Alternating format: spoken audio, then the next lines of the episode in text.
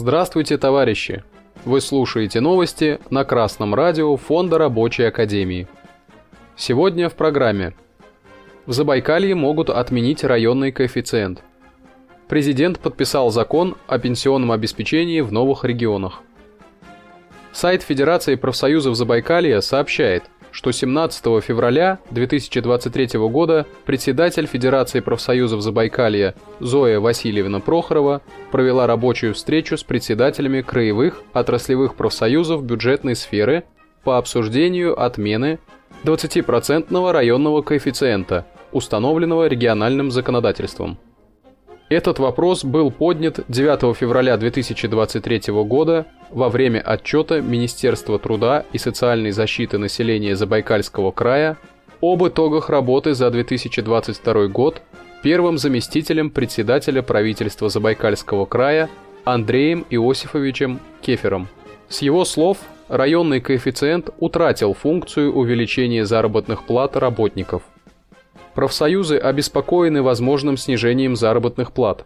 Председатели краевых отраслевых профсоюзов бюджетной сферы обсудили дальнейшие шаги профсоюзов и приняли решение пригласить на встречу с профсоюзным активом 28 февраля 2023 года представителей правительства Забайкальского края для обсуждения предлагаемых изменений с целью недопущения нарушения трудового законодательства и снижения уровня заработных плат работников.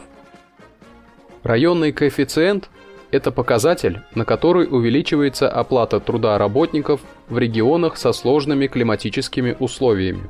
Он введен, чтобы компенсировать трудящимся дополнительные затраты, связанные с особыми условиями района расположения предприятия. Впервые надбавки за особые климатические условия труда были введены в 1932 году для работающих в условиях Крайнего Севера то есть в тот период истории, когда власть в России была в руках рабочего класса. Рабочие Забайкалья, помните об этом и не оставайтесь в стороне.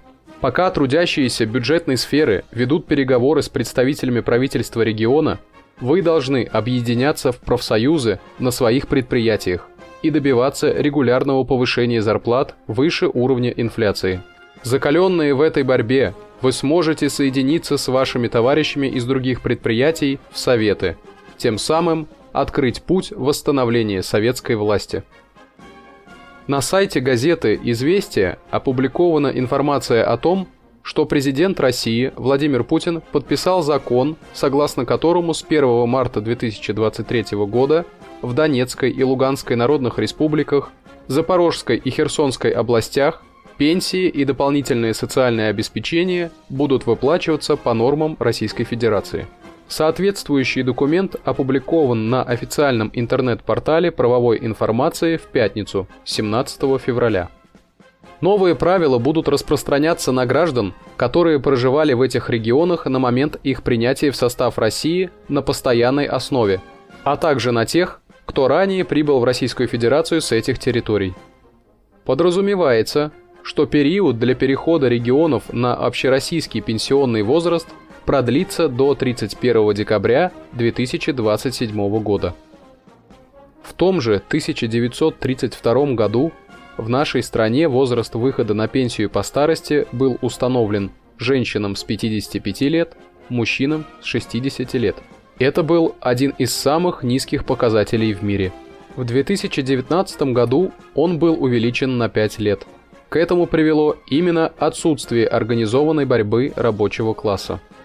В присоединенных же регионах на сегодняшний день возраст выхода на пенсию составляет 55 и 60 лет для женщин и мужчин соответственно. Рабочие и трудящиеся присоединенных регионов, вы не обязаны покорно ждать, пока законодатели увеличат для вас планку по достижению возраста выхода на пенсию. Как и рабочим Забайкалья, вам необходимо объединяться в профсоюзы, набираться опыта борьбы за дело рабочего класса и возрождать советы. Только советская власть действует в интересах рабочего класса, а значит и в интересах всего общества. Именно советская власть смогла установить льготы и надбавки, которых буржуазия сейчас лишает рабочих и трудящихся, а значит, только советская власть способна их удержать и приумножить. Новости читал Сергей Воробьев с коммунистическим приветом из города Пензы.